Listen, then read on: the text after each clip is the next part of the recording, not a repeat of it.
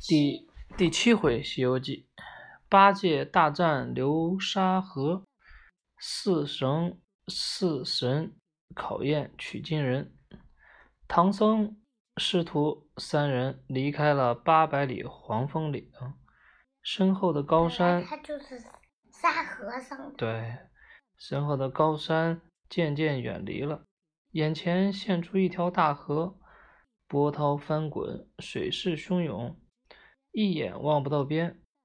岸边立有一块石碑，上刻“流沙河”三字，下面又有四行小字：“八百流沙界，三千恶水深，鹅毛轻不浮，飘不起，芦花定底沉。”这么宽阔的河面，如何渡得过去？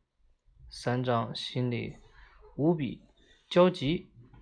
三人正一筹莫展之时，河中央忽然钻出个凶神恶煞的妖怪。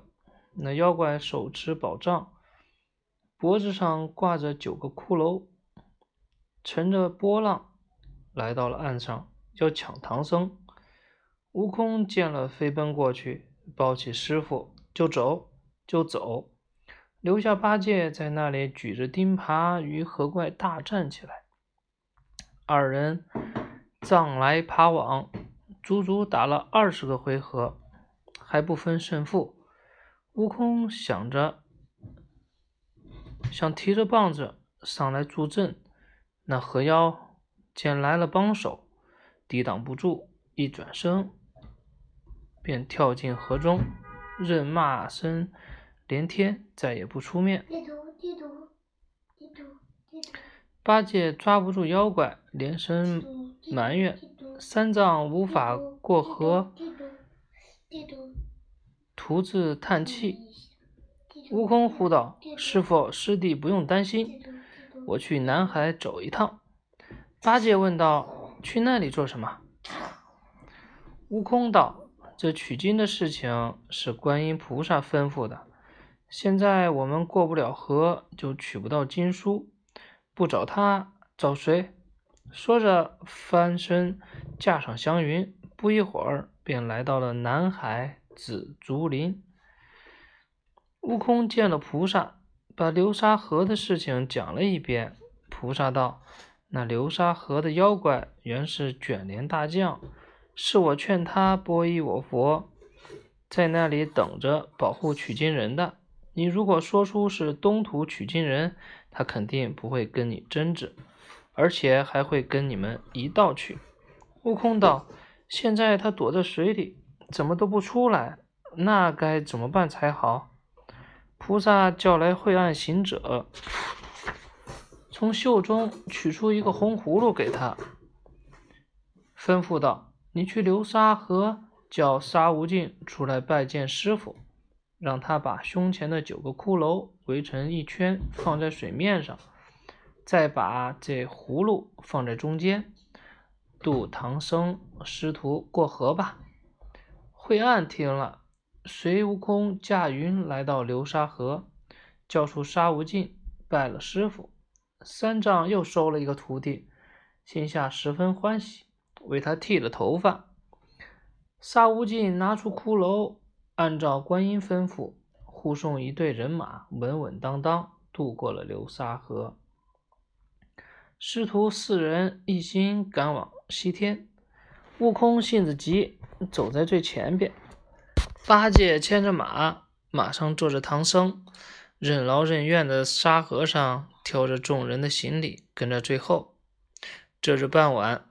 他们行至一座庄院，悟空看到庄院上上空仙气缭绕，知是神仙点化。一位四十岁左右的妇人出门问道：“你们是什么人？闯到我这个寡妇家里来做什么？”唐僧施礼道：“我们是从东土大唐来的，去西方拜佛求经，路过这里，看天色已晚，想在此借宿。”那妇人把唐僧师徒请到屋里，吩咐下人上茶上饭给四四人吃了，又跟唐僧谈起闲话来。妇人说：“我看长老、师徒四人，恰好我们母女也是四个人，想招你们为婿。长老意下如何？”唐僧一听，大惊失色，未敢言语。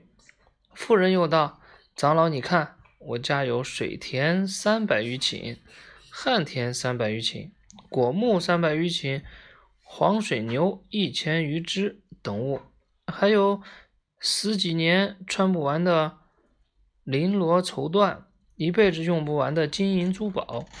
你们要是入赘我家，不比当和尚强？”三藏听了，依然不说话。妇人接着说：“我今年四十五岁，大女儿叫珍珍，今年二十岁；二女儿叫爱爱，今年十八岁；三女儿叫莲莲，今年十六岁，都没有嫁人。如果你们愿意，从此这些家当就是你们的了。”三藏听得心惊肉跳。倒是那八戒心痒难忍，忍不住往上前道：“师傅，你倒是回答他一句呀，怎么像个木桩似的？”三藏猛然一抬头道：“你个孽畜，我们都是出家人，怎么能为钱财和美色而动心？”八戒挨了训，只得说：“好好，等过了今晚，明天我们就直接上路。”我先去放马。说完，转身走出院子。悟空觉得不对劲，便立即变成了红蜻蜓，跟了出去。八戒牵了马，跑到后院，听到隔壁花园中有女子嬉戏的声音，丢掉缰绳，走近一看，原来是那妇人和她三个如花似玉的女儿。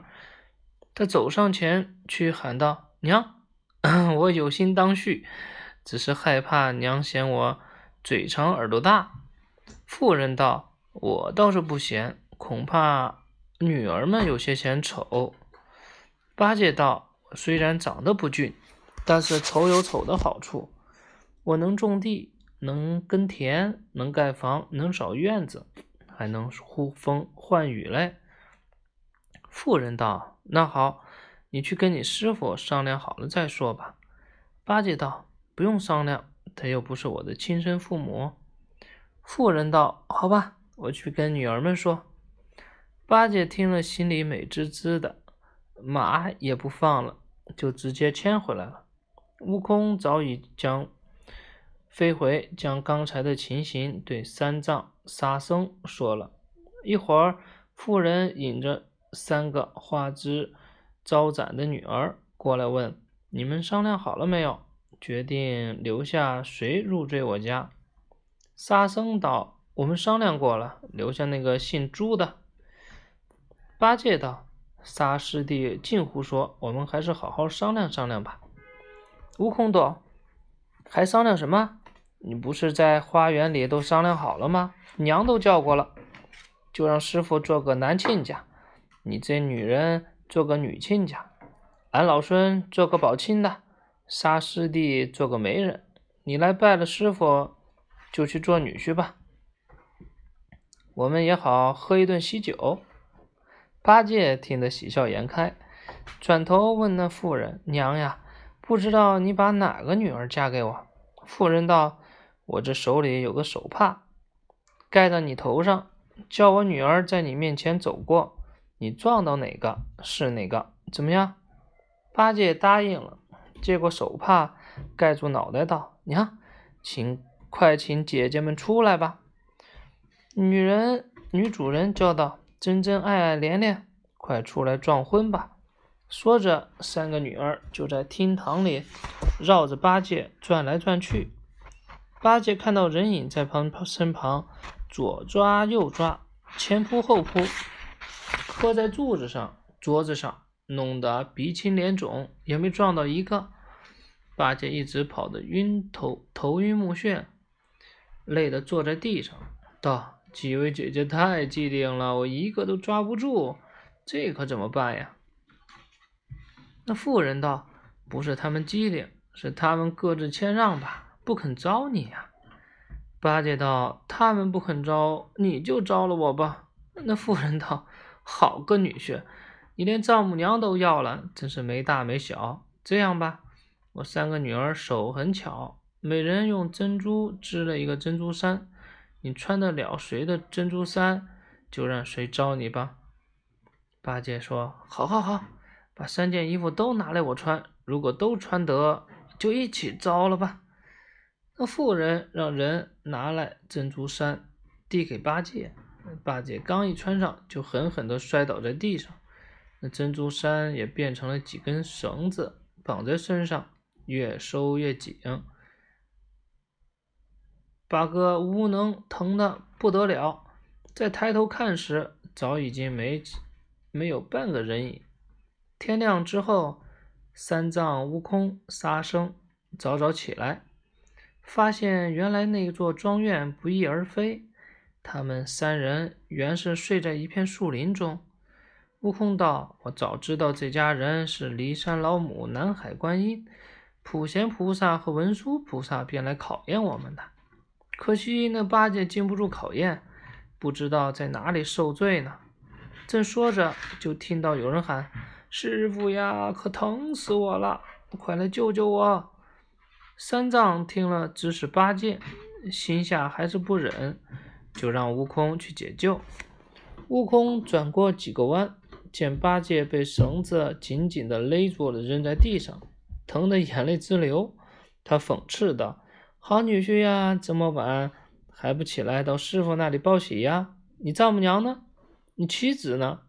嗯。沙僧和师傅这会儿也都来到近前，看他疼痛难忍，赶紧上前解开绳子。八戒自觉理亏，磕头认罪道：“从今以后一心向佛，保护师傅，取回真经，再也不敢胡作非为了。”三藏等人见他诚心改过，不计较，收拾好包裹行李。一行四人又踏上了西去之路。